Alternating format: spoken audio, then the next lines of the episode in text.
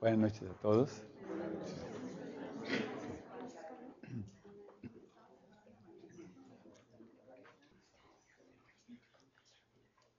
Al fin la, alfombra también es muy buena. No, pero ahorita podemos, podemos colocar unas sillitas. Yo quisiera invitarlos a que esta, bueno, lo que cuesta para ustedes venir y pues participar, además de la misa, las comuniones, las oraciones, los sacrificios que hayan hecho ya o puedan hacer por nuestros hermanos que sufren indudablemente mucho en Haití. La pérdida no solo de sus bienes materiales, que se podrían arreglar, sino de, de las vidas de sus seres queridos. ¿verdad? Vamos a aplicar por ellos eh, esto y sigamos los días y, este, de, las, de las otras eh, jornadas que nos toca vivir y los, las semanas siguientes también, para que pues Dios vaya haciendo que esa cruz sea menos pesada. Vamos a rezar por ellos, un Padre Nuestro y una Ave María. Padre nuestro que estás en el cielo, santificado sea tu nombre. Venga a nosotros tu reino. Hágase tu voluntad en la tierra como en el cielo. Danos hoy nuestro pan de cada día. Perdona nuestras ofensas, como también nosotros perdonamos a los que nos ofenden. No nos dejes caer en la tentación y líbranos del mal.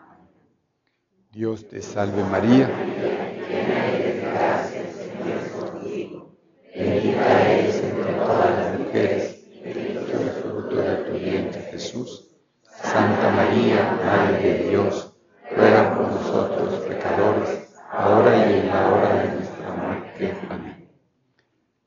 María, auxilio de los cristianos, ruega por nosotros. Pueden sentarse. Cuando invitamos a que si querían venir a una platiquita y veo la respuesta de ustedes, me parece algo muy hermoso por esto. Porque tener fe siempre es una gracia de Dios. Pero si la fe no es simplemente, pues yo creo lo que me enseña la iglesia, ya. Sino, creo, pero mi fe es ilustrada, mi fe es con, con más conocimientos, eso tiene doble valor, ¿verdad? ¿Ahí hay lugares? ¿Ahí hay lugares atrás? ¿Hay lugares? Ahí hay un lugar. Acá hay un lugar. Pa- Pasen, pasen. Vamos a procurar ir este, valiéndonos de algunas, algunas palabras en la, la pantalla, ¿verdad? Para poder ir explicando un poco de qué se trata, porque el credo que está en la primera parte del Nuevo Catecismo es bastante denso. Los especialistas que hicieron ese libro de lo que se llama el Nuevo Catecismo se tardaron más de 15 años en, en formularlo para que fuera más accesible al pueblo. El, el- tomo, el tomo que se llama del Nuevo Catecismo, ¿verdad? De ahí está tomado lo principal, a grandes rasgos.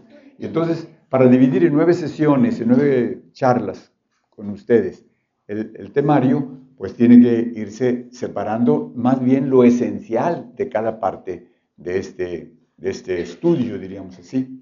Y, y vamos a, a este, a estar valiéndonos de la pantalla para, para que sea más ágil toda la doctrina. Disculpen, bueno. Empezamos por, por la profesión de fe que nosotros como, como bautizados tenemos, ¿verdad? Creo, pero también en plural, como familia, como hijos de Dios, como iglesia, creemos, ¿verdad?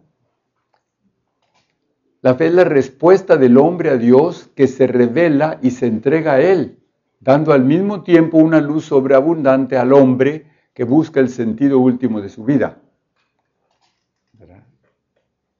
Una vez un empresario americano se le ocurrió, eh, tiene una cadena de, de mm, restaurantes donde sirve un café parecido al del Starbucks, algo así.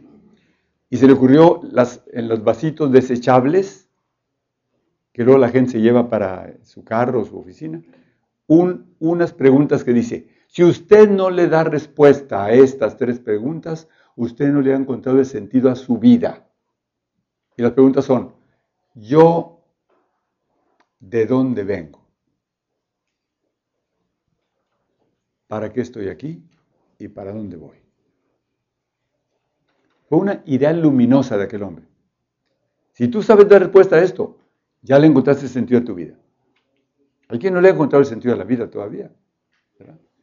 El último sentido de su vida.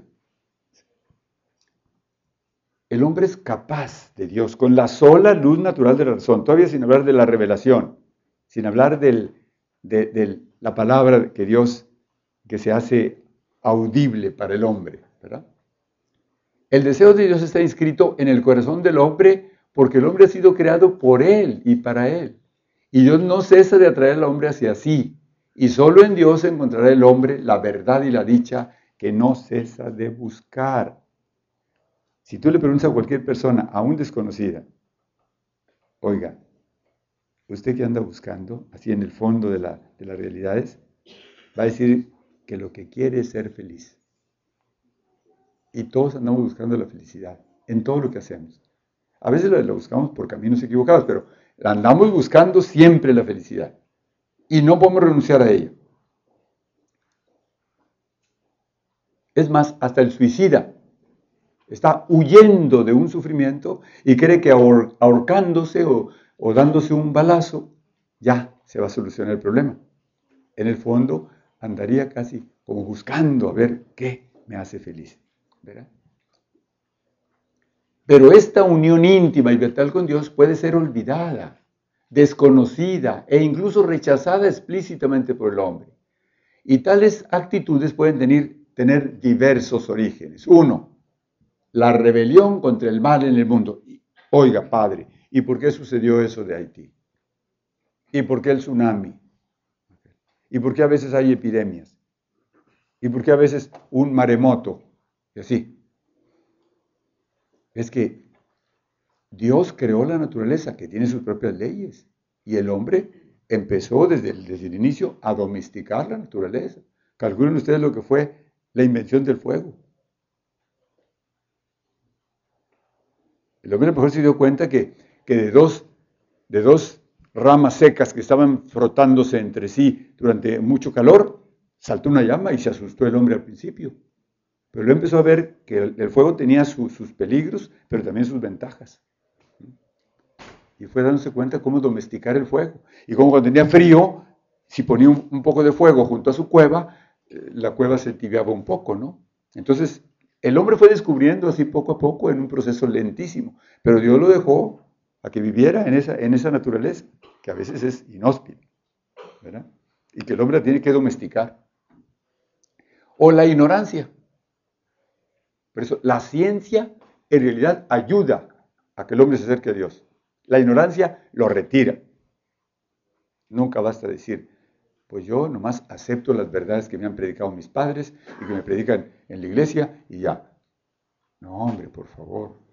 ¿Qué no ves que si conoces más vas a amar más? Y si amas más vas a tener mayores gracias. Y si tienes mayores gracias te estás santificando más.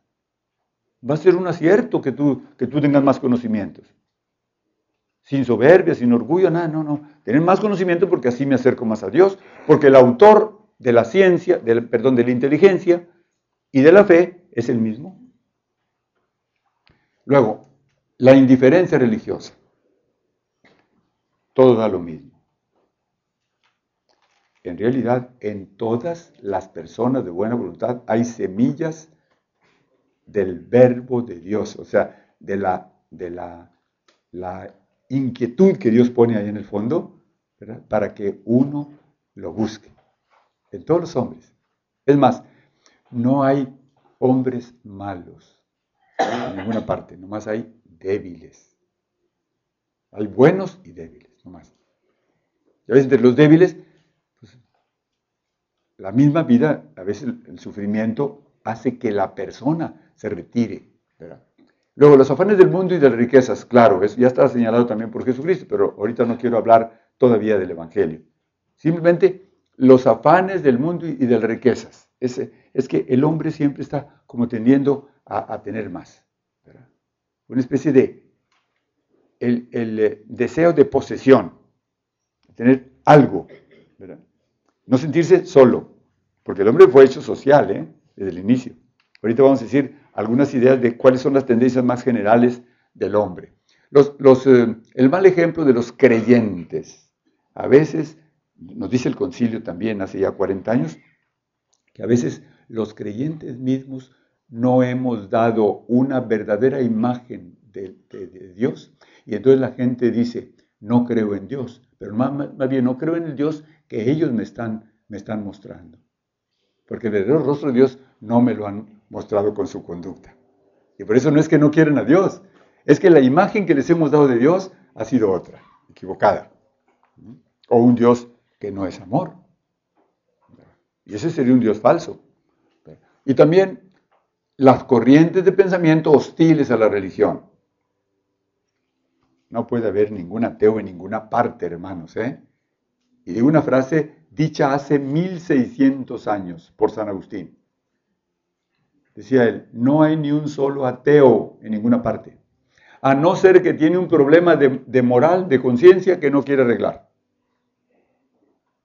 Pero ateo no hay. Más bien, no quiere encontrarse con aquel que sabe que le va a pedir cuentas. Porque el hombre descubre que me dio el, el deseo de buscarlo y ya lo encontré. Pero como tengo la cara sucia, no me quiero ver delante de él. Y no es que sea ateo, es que quiere negar a Dios y hasta afirmarse de alguna manera para no sentirse tan mal si acepta la realidad. Luego también, esa actitud del hombre pecador que por miedo se oculta de Dios y obviamente ante su llamada. Eso fue lo que hizo Adán.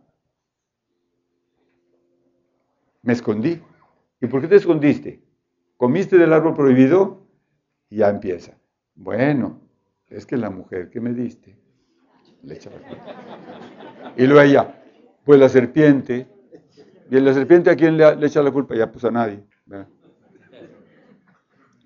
Y huye ante su llamada, sí, Tú eres grande, Señor, y muy digno de alabanza. Repito palabras del mismo San Agustín. Grande es tu poder y tu sabiduría no tiene medida. Y el hombre, pequeña parte de tu creación, pretende alabarte. Precisamente el hombre que, revestido de, su condición mortal, lleva en sí el testimonio de su pecado el testimonio de que tú resistes a los soberbios. El hombre se da cuenta se esconde cuando, cuando se, ve que, Dios lo va, lo va a interrogar. Pero, porque pero siente que debía dar una respuesta positiva a la invitación que Dios le había hecho, ¿no? A pesar de todo, el hombre, pequeña parte de tu creación, quiere lavarte. Tú mismo le incitas a ellos, haciendo que encuentres sus delicias en tu alabanza, porque nos has hecho para ti y nuestro corazón está inquieto mientras no descansa en ti. En realidad, hasta que, hasta que descansemos en Dios, vamos a estar felices. Una de las felicidades más grandes o sorbos de felicidad que podemos tener es la unión familiar. Y sin embargo, en todas las uniones familiares que tenemos por ahí, que es de lo más hermoso, siempre hay Sí, pero tal hijo no está aquí. O sí está aquí, pero tiene tal problema grave. O sí, pero el trabajo de uno está en, peligro de perderse. O sí, estamos contentos, pero eh, hay alguien que no quiso venir. en fin, siempre hay un, como un dejo de amargura, aún en las, en las alegrías más hermosas. Y cuando nos divertimos o nos paseamos, sí, sí, pero siempre hay una nostalgia allá en el fondo, de que hay algo mucho más allá, que esto no es, no es, no es todo. Síguele. Estas vías para acercarse a Dios tienen como punto de partida la creación y el mundo material y la persona humana. Voy a tomar lo que se llama las cinco vías de Santo Tomás sin la Biblia, con la pura razón, para conocer a Dios. Estamos nada en el puro campo, diríamos, del, intelecto. No, no, no se está metiendo aquí para nada todavía la revelación. Más la pura inteligencia. Fíjese, a partir del movimiento, si existe el movimiento, existe un primer motor inmóvil. Segundo, no hay efecto sin causa. Para que tú traigas ese reloj, se supone que hubo un relojero que lo hizo. Ese reloj no se hizo solo.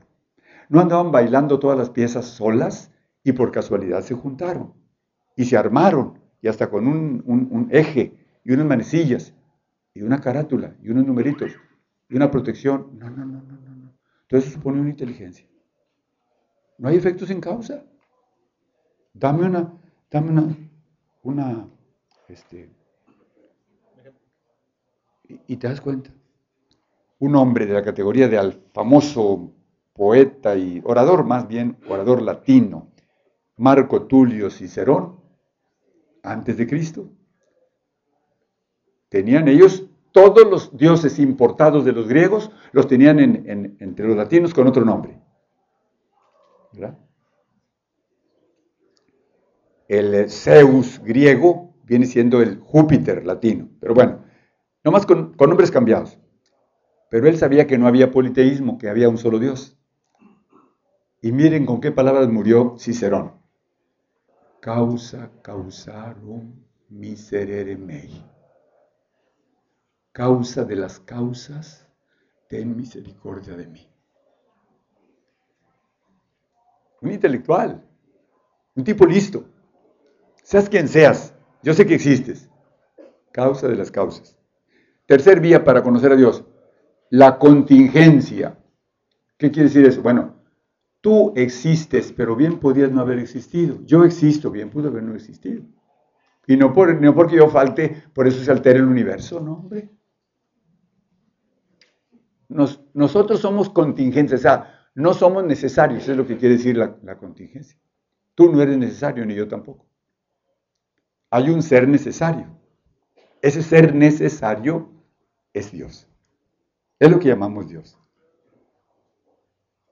Ahora, si hay orden en el universo, si hay unas estaciones, si hay unos, eh, galaxias y constelaciones y todo esto, y hay orden en, el, en, el, en ese microcosmos de lo que es un hombre, una persona. Si hace un animalito, ¿qué orden hay? ¿En un árbol? ¿En una flor? Qué, belleza también. Entonces, hay un ordenador que se llama primer, primer inteligencia que hizo eso. Y también, quinta vía de Santo Tomás, la belleza. Si hay cosas bellas, y me refiero a las cosas bellas tanto del universo como, como de las pequeñas personas y criaturas que somos nosotros. Pero hay más bellezas en el orden moral y espiritual. ¿Qué almas más bellas hay luego?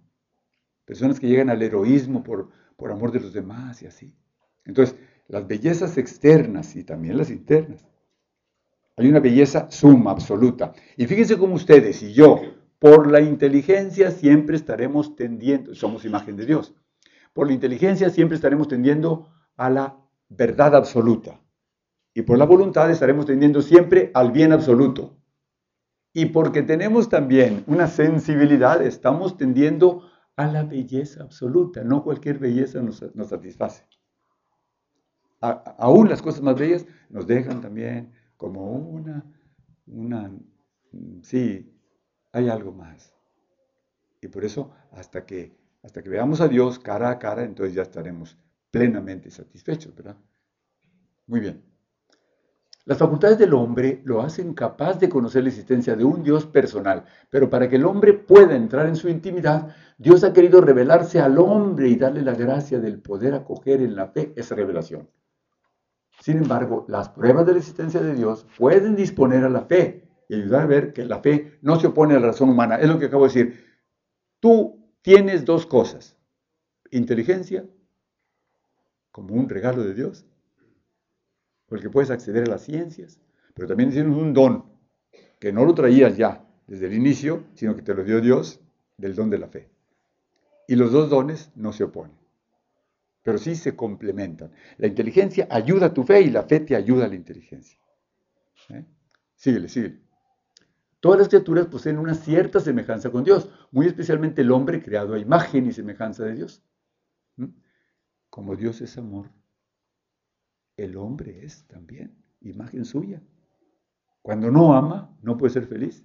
Es más, no podemos nunca ser felices si no amamos. El objeto del amor es lo que a veces puede estar equivocado. De la grandeza y hermosura de la escritura se llega por analogía a contemplar su autor. Es una cita del libro de la sabiduría, donde dice, hay dos cosas que el hombre, por la sola razón, debe llegar a concluir y si no lo hiciera, tendría una responsabilidad delante de Dios. O sea, sería culpable. Por lo menos dos cosas, el eterno poder y la divinidad de Dios. Nomás esos dos. Tú y yo, pero también cualquier persona. Aún las personas de, las tribus más... Eh, más eh, escondidas y que no se habían descubierto, también tienen Dios. ¿Sigue? Dios trasciende toda criatura. Es preciso, pues, purificar sin cesar nuestro lenguaje de todo lo que tiene delimitado de expresión por medio de imágenes de imperfecto para no confundir al Dios inefable, incomprensible, invisible, inalcanzable con nuestras representaciones humanas. No podemos captar de Dios lo que Él es. Es más, de Dios, hermanos, tanto que sabemos. Pero es mal lo que ignoramos, que es lo que sabemos de Él. Lo que pasa es que lo que sabemos es lo único que podemos captar. Y no es que Dios no te quiera dar más, es que tu capacidad no llega más.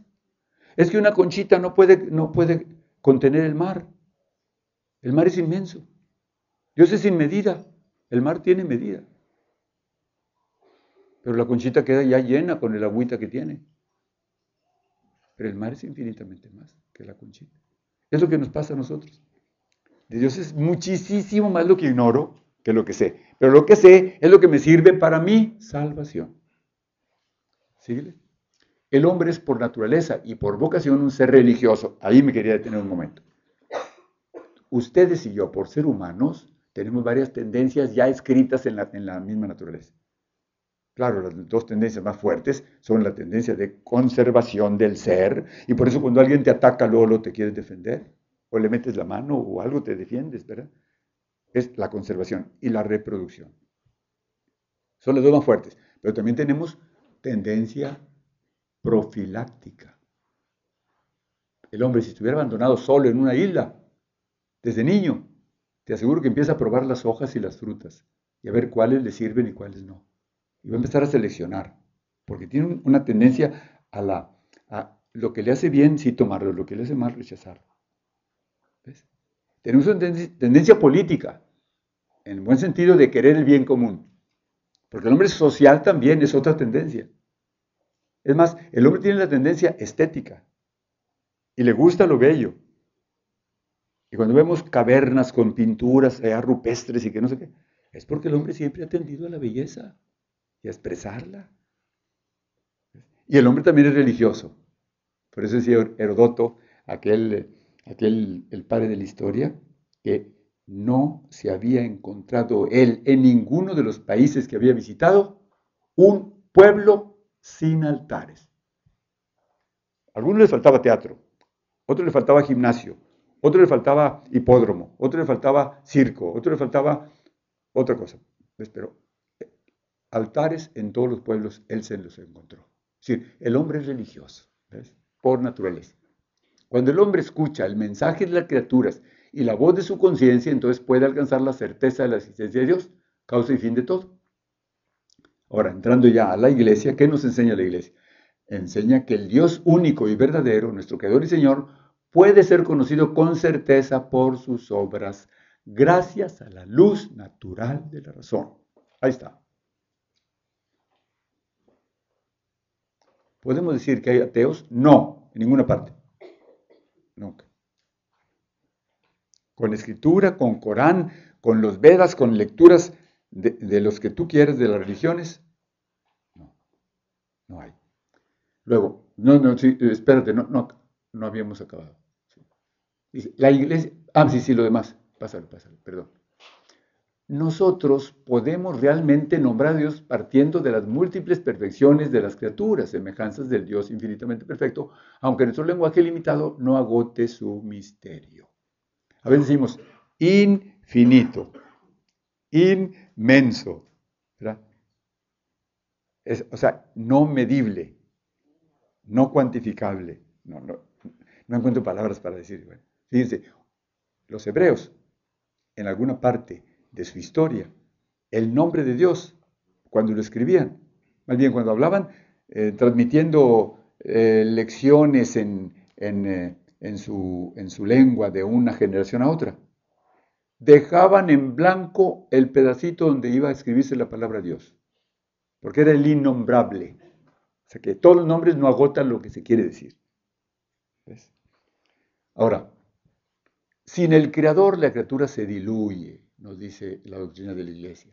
He aquí porque los creyentes saben que son impulsados por el amor de Cristo a llevar la luz del Dios vivo a los que no le conocen o le rechazan.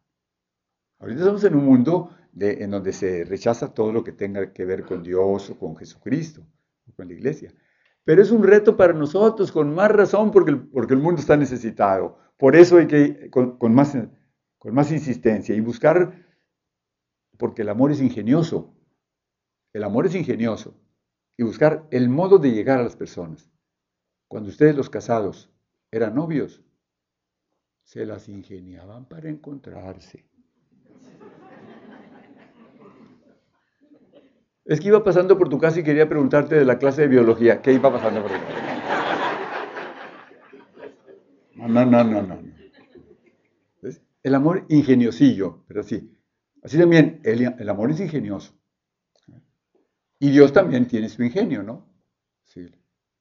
Ahora, Dios que habita una luz inaccesible, según dice San Pablo en sus cartitas, quiere comunicar su propia vida divina a los hombres libremente creados por Él, para ser de ellos en su Hijo único, hijos adoptivos. Esto ya es otra historia. O sea, no nomás nos da su Hijo, sino quiere el que habita allá se hace sensible, se hace palpable. La invisibilidad de Dios, hermanos, se hizo visible a través de Jesús. De tal manera que tú en Jesús ves visiblemente la invisibilidad del Padre. Al revelarse a sí mismo, Dios quiere hacer a los hombres capaces de responderle, de conocerle y amarle más allá de lo que ellos serían capaces por sus propias fuerzas. Él te da la gracia para que sea mérito tuyo lo que es gracia suya. Da la gracia de creer y de amar. ¿Mm? Esto, Dios mío, pero ¿cómo? Es que siempre como que estamos en la orilla, en la orilla, en la orilla. Y Él nos invita a ir más lejos. No nos quedemos en la, en la sola ribera. El designio divino de la revelación se realiza a la vez mediante acciones y palabras, íntimamente ligadas entre sí y que se esclarecen mutuamente. Este designio comporta una pedagogía divina particular. Dios se comunica gradualmente, así, como por, etapas, al hombre. Le prepara por etapas para acoger la revelación sobrenatural que, le hace que hace de sí mismo y que culmina en la persona y la misión del Verbo encarnado, Jesucristo, que él la cumple. El que, el que uno diga, ah, bueno, la Sagrada Escritura, el Antiguo Testamento. El Antiguo Testamento no es más que Cristo latente. Y el Nuevo Testamento es Cristo patente. Pero el eje de toda la Escritura es Cristo. Y así como ustedes dicen, antes de Cristo, después de Cristo, pues sí, Él dividió la historia. Ahorita vamos a ver también cómo los dos testamentos como, que se están mutuamente trabando para, para, encontrar la, razón de ser de cada uno. Como que el Antiguo Testamento es los planos de la casa, los cimientos, y el Nuevo es la casa ya hecha. Pero no hay, no hay la casa sin los cimientos. Necesitamos los cimientos. En quien queremos dice, el hijo de David, como le dijo el ángel a la Virgen. San Ireneo de León habla en varias ocasiones de esta pedagogía divina bajo la imagen de un mutuo acostumbrarse entre Dios y el hombre. El verbo de Dios ha habitado en el hombre y se ha hecho hijo del hombre para acostumbrar al hombre a comprender a Dios. Precisamente hoy, los que ustedes, los que fueron a misa, se acordarán la última palabra del Evangelio de hoy, dice, y el Hijo del Hombre es dueño del sábado. Vete de espaldas, Dios mío, dueño del sábado, es dueño del tiempo. Ese hombre que estaba hablando ahí y que lo estaban criticando porque sus apóstoles tomaban espigas y, las, y se las comían porque tenían hambre. Y él dice, el Hijo del Hombre es dueño del sábado. O sea, dueño del tiempo nomás es Dios. Tú no puedes, tú no puedes dominar el tiempo pasado, ya se pasó ya no lo puedes alterar. Es irreformable. El presente, bueno, está en tu mano más o menos en el presente ir adecuando las situaciones. El futuro no lo puedes, no lo puedes este, prever. Y qué bueno que no sabemos lo que va a pasar. Pero que Dios no, no nos presque desprevenidos, ¿verdad? Dios, creándolo todo y conservándolo por su verbo, da a los hombres testimonio perenne de sí en las cosas creadas. Y queriendo abrir el camino de la salvación sobrenatural, se manifestó además personalmente a nuestros primeros padres ya desde el principio. Cuando dice la Escritura, en esos primeros 11 capítulos, cuando ustedes leen la Biblia y, leen los primeros capítulos, recuerden que los primeros 11, los primeros 11 capítulos son prehistoria del 12 para adelante ya es historia. Del 12 para acá, Abraham está separado de nosotros bien poquito. Hace 5.000 años, 3.000 años antes de Cristo más o menos, quizá menos. Y de Cristo para acá apenas van 2.000. Pero el hombre en la tierra, desde que Dios le habló allá en los albores, tiene 600.000 años. Adán y Eva. También separados de Abraham.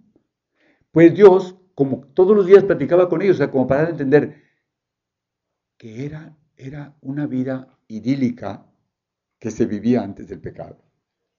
Eso es lo que sucedió. Una vida hermosísima. Dios platicando con ellos. Y hasta pone figuras el autor sagrado diciendo que Dios al aire de la tarde salía a pasearse por el jardín. Como si Dios necesitara el airecito así que le diera. es un modo de decir que tenía una, una, confianza con ellos y que ellos vivían sin pecado, pues una vida como de cielo, porque está Dios como centro de todo. Y los invito a una comunión íntima con Él, revistiéndolos de una gracia y de una justicia resplandecientes. No había muerte. Eva conoció la muerte después, pobrecita. Cuando su hijo Caín mató al otro, y que ella de niño lo había tenido en su pecho y lo había, le había dado el alimento y era tibio su cuerpo y todo. Y luego que, que, lo acerca así y lo ve herido y él no sabía lo que era una herida. Y lo ve frío y se le va a descomponer ese cuerpo y tiene que sepultarlo. Hasta entonces comprendió los efectos del pecado, ella y su marido. Debió ser dramático aquello. Nunca habían sabido lo que era eso. No existía la muerte. Ah, esto es lo que nos dijo Dios, que no comiéramos del árbol prohibido. Y Dios, ya en la historia de salvación, como digo, estamos a un paso de Abraham para acá, elige, dice, para reunir a la humanidad dispersa, Dios elige a Abraham, llamándolo fuera de su tierra, de su patria y de su parentela, para hacer de él el padre de una multitud de naciones. En ti serán benditas todas las naciones de la tierra. Esos dentistas eran benditos toda la nación de la tierra. Ya está anunciando, está anunciando lo que va a venir después con el Redentor. Y aquí hay una pregunta también muy, ¿por qué eligió al pueblo hebreo que nace de Abraham? Y no al pueblo lacandón, o a los esquimales, o a los de Kenia, o a los de Australia. ¿Por qué llamó a ese pueblo y no a otro? ¿Que Dios, que no es Dios de igual para todos? ¿Que no es Dios un, un Dios universal, que a todos nos ama con amor infinito? ¿Por qué eligió este y no, y no este? A ver, yo te preguntaría, a los que tienen, a los, padres de familia, que tienen uno, dos o tres o cuatro hijos, ¿verdad? Tú no tienes preferencia para ningún hijo, estoy seguro. Pero si uno es más enfermo, más rebelde, está más necesitado, los quieres a todos, pero a ese le pones más atención. Este era un pueblo rebelde, de dura cabeza, y por eso allí quiso Dios que naciera, en esa, en esa corriente, en esa línea, el Redentor. Sigue. Por amor Dios se ha revelado y se ha entregado al hombre. De este modo da una respuesta definitiva y sobreabundante a las cuestiones que el hombre se plantea sobre el sentido y la finalidad de su vida. Se ha revelado al hombre comunicándole gradualmente su propio misterio mediante obras y palabras. Dios se ha acercado al hombre. Decía Juan Pablo II que las religiones son todas, todas las religiones, llámale tú shintoísmo, budismo, las religiones primitivas, el, eh, las, eh, el Islam, en fin, son religiones en que el hombre anda buscando a Dios. Y él dice, Juan Pablo II dice en aquella cartita del, fin del segundo milenio, el cristianismo es Dios que viene a buscar al hombre. Dios que hace encontradizo, amigo de Abraham. ¿Ves? Esa es la diferencia. Pero que, Dios, pero ama a todos, nos ama a todos. Aunque nació y vivió sin conocer a Cristo la persona de, su nomás, piensen ustedes que nomás somos unos 2.500 millones los bautizados en el mundo, pero el mundo tiene más de 6.000 millones de habitantes. Más allá del testimonio que Dios da de sí mismo en las cosas creadas, se manifestó a nuestros primeros padres, les habló y después de la caída les prometió la salvación y les ofreció su alianza. Luego Dios también selló con Noé, con Noé, que está dentro de los primeros 11 capítulos del, Génesis, ¿eh? con una alianza eterna entre él y todos los seres vivientes, que durará tanto como dure el mundo, decía. Ya nunca volveré a, mandar un diluvio por ahí. Luego, eligió a Abraham y selló una alianza también con él y su descendencia, y de él formó su pueblo, al que reveló por medio de Moisés, con la ley, y lo preparó por los profetas para acoger la salvación destinada a toda la humanidad. ¿Qué decimos en el credo? Y que habló por los profetas. Porque creemos en la palabra de Dios como palabra inspirada por el Espíritu Santo. Dios se ha revelado plenamente enviando a su propio Hijo, en quien ha establecido su alianza para siempre. El Hijo es la palabra definitiva del Padre, de manera que no habrá ya otra revelación. En las palabras de la consagración de la misa decimos, nueva, nuevo y eterno testamento. Este es, ya, no hay otro. Decimos, Antiguo Testamento o Nuevo Testamento, pero no hay otro. Con la muerte del último apóstol se acaba la revelación pública. Dios es muy libre de hablar al que Él quiera, cuando, cuando Él quiere y como Él quiere, ¿verdad? Pero la revelación pública ya se termina. Transmisión de la revelación divina. Quiere que todos los hombres se salven y lleguen al conocimiento de la verdad, es decir, al conocimiento de Jesucristo. Y es preciso pues que Cristo sea anunciado a todos los pueblos. Ahí está la tarea de la iglesia, ¿eh? que sea anunciado a todos los pueblos. Precisamente cuando los invitamos a ustedes para que tuviéramos una, una conferencia, una charla mensual, era con la intención de que vivamos lo que nos invitan nuestros pastores en América Latina, la gran misión es volver a las fuentes. Ya, ya son todos ustedes creyentes y bautizados. Sí, pero, oye, vamos a, como a revitalizar más esta doctrina. Estamos en la gran misión y en consonancia con el plan diocesano aquí de la pastoral. Lo que Cristo confió a los apóstoles lo transmitieron por su predicación y por su escrito, o los escritos, bajo la inspiración del Espíritu Santo, a todas las generaciones, hasta el retorno glorioso del Señor. Mientras estamos predicando, siendo fieles a la, a la doctrina de los apóstoles, por aquello de que el Señor decía, el que a ustedes oye, a mí me oye. Por eso oír al Papa y a los obispos en, comunión con él es hacerle caso a Jesucristo, ni lo dudemos. La tradición y la Sagrada Escritura constituyen un único depósito sagrado de la palabra de Dios, cual como en un espejo la iglesia peregrinante contempla a Dios, fuente de todas sus riquezas. la, eh, la importancia que le debemos dar a la palabra de Dios es tal que allí está y, qué bueno que ustedes la tienen incluso en su, en su propia Biblia, ¿no?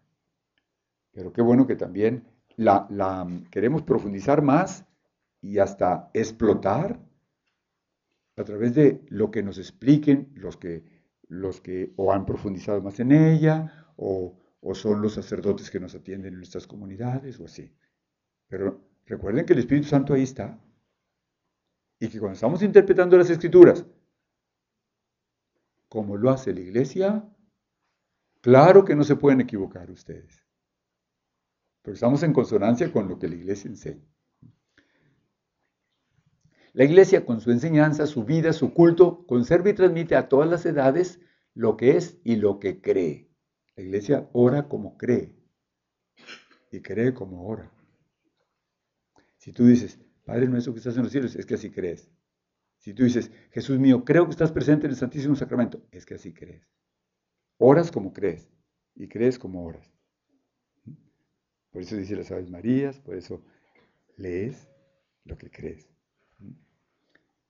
Ahora, en virtud de su sentido sobrenatural de la fe, todo el pueblo de Dios no cesa de acoger el don de la revelación divina, de penetrarla más profundamente y de vivirla de modo más. Claro. El oficio de interpretar auténticamente la palabra de Dios ha sido confiado únicamente al magisterio de la Iglesia, al Papa y a los obispos en comunión con él. Aquí quiero hacer un, más como un, un comentarito. Fíjense ustedes que cuando vino el Espíritu Santo sobre los apóstoles, era más o menos el año 36 de nuestra era. Allí quedó ya completa la iglesia. Ya salieron los apóstoles sin miedo a predicar a todas partes. ¿Qué había? Los doce apóstoles, los siete sacramentos, había misiones, había la ordenación de obispos, de presbíteros y de diáconos, había eh, martirios, había gracia santificante, eh, había la palabra de Dios, sí, pero no había ni una Biblia. Nomás había los apóstoles y sus sucesores que estaban predicando, pero no estaba escrito nada. Como a los 15 años después se escribió el primer, la primera carta a los tesalónicos. Y después, más, y después los evangelistas. ¿Ves? Y así todo. Y, era dificilísimo que alguien tuviera una Biblia. Claro que no. Pasaron muchos siglos. Una Biblia escrita en una imprenta vino siendo posible hasta el siglo XV. Y eran grandísimas, que todavía se tienen ahora en museos. Entonces, ¿qué es lo que más valía? No tanto la palabra escrita, que qué bueno que la tenemos nosotros, ¿no? En, en libros pequeños y accesibles para todo el mundo, sino solo era la predicación y la sagrada tradición que sostenida por la fe de la iglesia, los obispos y el pueblo, va pasando los siglos. ¿Pero qué es lo que transmiten los obispos? Lo que habían oído de los anteriores, en consonancia siempre con, con, los, con los obispos sucesores de los apóstoles. Ahora, la Sagrada Escritura, toda la Escritura divina es un libro y este libro es Cristo. ¿Por qué? Si no te conduce a Cristo la escritura, no la estás entendiendo. Solamente que descubras a Cristo latente, ahí en el Antiguo Testamento, y en el Nuevo patente, es como lo estamos entendiendo. Ahorita no me puedo detener en muchos ejemplos, ¿verdad? La Sagrada Escritura contiene la palabra de Dios y en cuanto inspirada es realmente. Por eso fíjense lo que se dice. Cada vez que se lee las lecturas, ¿qué decimos? ¿Qué decimos? Y se lee el Evangelio, palabra del Señor. O sea, porque se refiere a la vida del mismo Jesucristo. Y con qué respeto. La palabra que se, que se lee como primera o segunda lectura, toda la gente sentada. El Evangelio de pie. Porque es, es Cristo el que, como es palabra viva, lo que me está diciendo, me lo está diciendo ahora. No es que yo digo, lo dijo hace dos mil años, no. Es palabra viva, no es como el periódico, que ya pasó. Ya el periódico de la mañana ya es sustituido por otras noticias de ahorita. Ahora, Dios es el autor de la escritura porque inspira a sus autores humanos, actúa en ellos y por ellos. Da así la seguridad de que sus escritos enseñan sin error la verdad salvífica. Recuerden que no es un libro científico la Biblia, es un, libro religioso, para, para que la persona se acerque a Dios. Ah, entonces no fueron días de 24 horas, Padre. Porque dice la escritura que Adán y Eva estaban allá y que un día y una noche, y fue, y un día y una noche, y sí. Bien, fueron épocas geológicas. ¿Cuánto? Nomás calculen cuánto tardaría la, la Tierra en enfriarse para que fuera posible la vida vegetal. Millones y millones de años. ¿verdad? Y lo hermoso es que Dios nos ha elegido desde antes de la creación del mundo. Imagínate, tú estabas en el pensamiento de Dios desde hace un tiempo que no tienes capacidad de calcular. La interpretación de la escritura inspirada debe estar sobre todo atenta a lo que Dios quiere revelar por medio de los autores sagrados. Lo que viene del Espíritu solo es plenamente percibido por la acción del Espíritu la iglesia recibe y venera como inspirados los 46 libros del Antiguo Testamento y 27 del Nuevo. Los cuatro evangelios ocupan un lugar central. Es lo que acabamos de decir, por eso le damos tanta importancia al evangelio. Se inciensa y todo esto por el respeto que se le tiene, por ser Cristo el que me habla. ¿Mm? ¿Sigue? La unidad de los dos testamentos se deriva de la unidad del plan de Dios y su revelación. El antiguo prepara el nuevo, mientras que este da cumplimiento al antiguo. Los dos esclarecen, los dos son verdadera palabra de Dios. Siempre ha venerado la Sagrada Escritura como lo ha hecho con el cuerpo del Señor. ¿Mm? Antorcha para mis pies, luz para mi sendero. La fe es una adhesión personal del hombre entero. Comprende una adhesión de la inteligencia y la voluntad a la revelación que Dios ha hecho de sí mismo mediante obras y palabras creer pues una, entraña una doble referencia a la persona y a la verdad. Es creo por la autoridad de aquel que me habla. El que me hable es Dios, yo le creo. No debemos creer a ningún otro que no sea Dios. La fe es un don sobrenatural de Dios. Para creer el hombre necesita los auxilios interiores del Espíritu Santo. Creer es un acto humano, consciente y libre, que corresponde a la dignidad de la persona. ¿Mm? Claro, los animalitos no creen, se mueven de otra forma. ¿Mm? Es un acto eclesial. La fe de la iglesia precede, engendra, conduce y alimenta nuestra fe. La iglesia es la madre de todos los creyentes. Por eso le llamamos Santa Madre Iglesia, pero porque engendra. Engendra por la fe que predica y por los sufrimientos una, una persona que es madre es porque engendra y alimenta al hijo, ¿verdad? Así también la iglesia engendra por la predicación y la fe, ¿verdad? Pero fíjate, la iglesia no es algo aéreo, intangible. La iglesia eres tú, todos los bautizados. Casi insensiblemente, tu misma forma de vivir y el testimonio que das hace que las demás personas crean y crean y se acerquen más a Dios.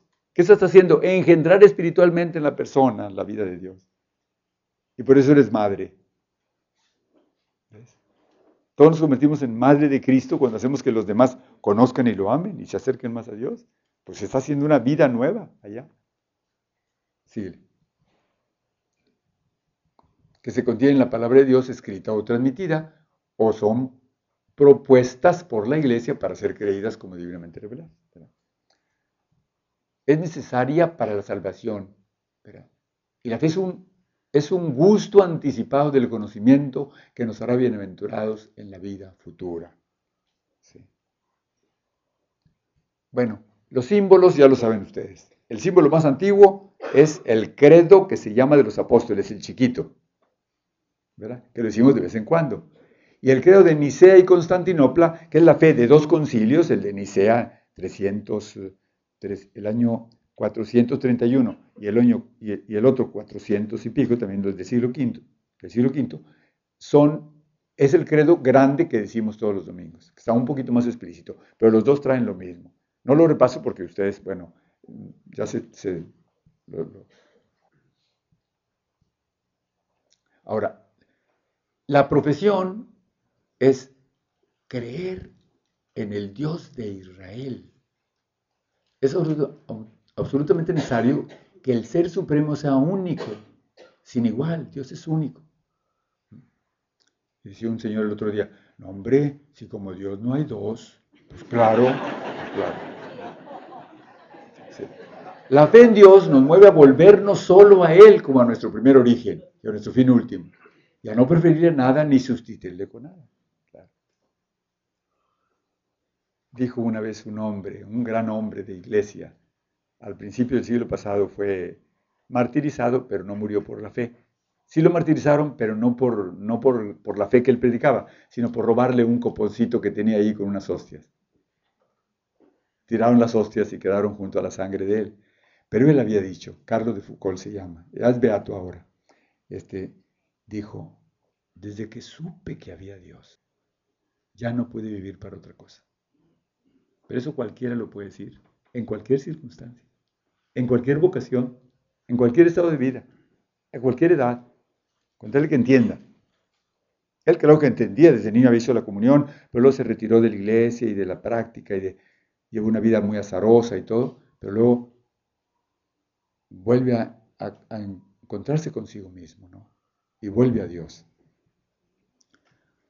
Dios al revelarse sigue siendo misterio inefable. Si lo comprendemos, ya no es Dios. Se ha revelado como el que es, que ha dado a conocer como rico en amor y fidelidad. Cuando Dios se definió a sí mismo, ustedes saben que dijo, yo soy el que soy. Dijo unas palabras muy breves que parece, un, parece que no es definición.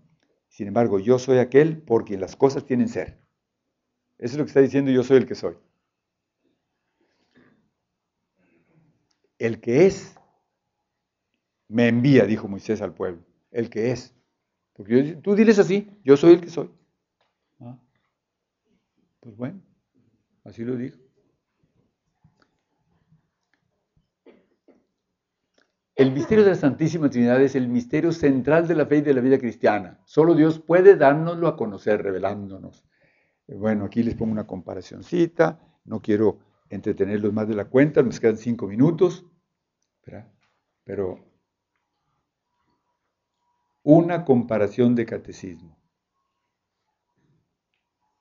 Los muchachos de secundaria saben que la fórmula del agua es H2O. Y si le digo a un chamaco, oye, ¿qué es esto? Pues agua. ¿Y cuál es la fórmula de, este, de, este, de esta botella de, de agua purificada? H2O, padre.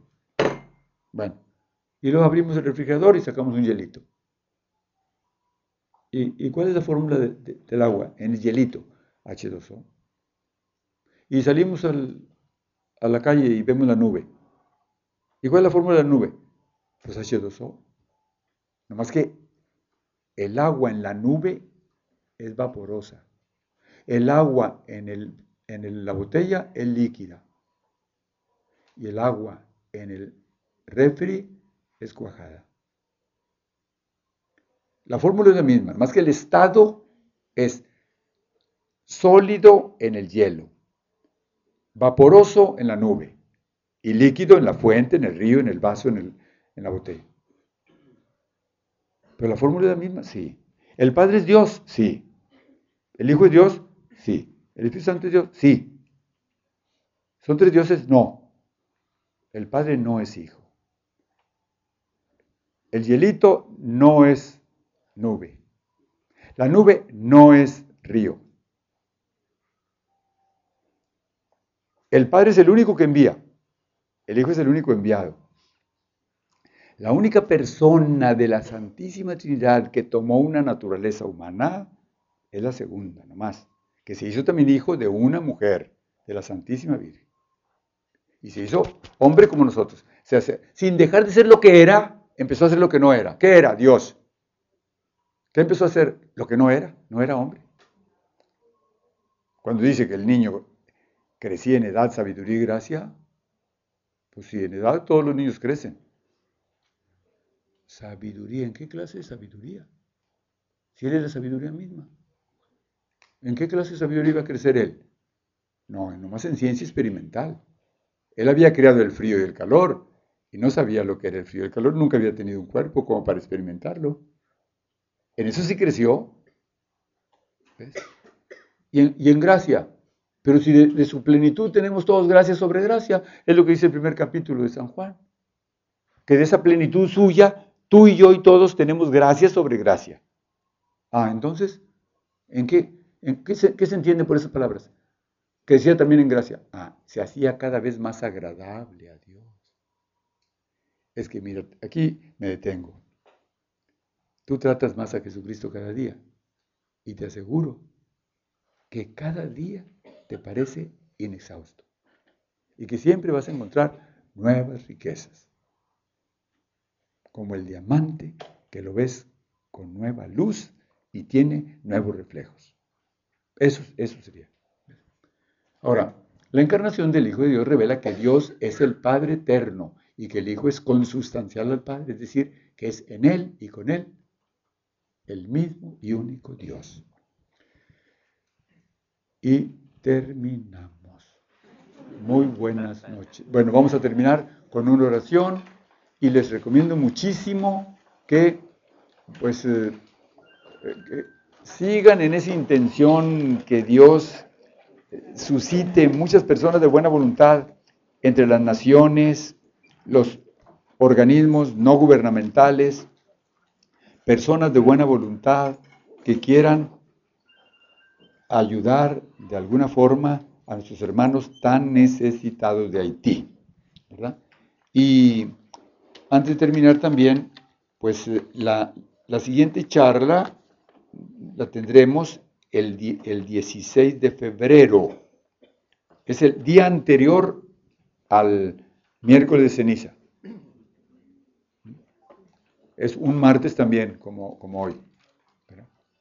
Luego en marzo, también quitando la Semana Santa y todo eso, pero en, marzo será el 23 de marzo. Ya eh, en la segunda de febrero, la charla de febrero, les diremos, les recordaremos la, la fecha del siguiente. ¿verdad? Gracias Señor por todos los beneficios, tú que vives y reinas por los siglos de los siglos. Nuestra Señora de Fátima, pasen muy buenas noches.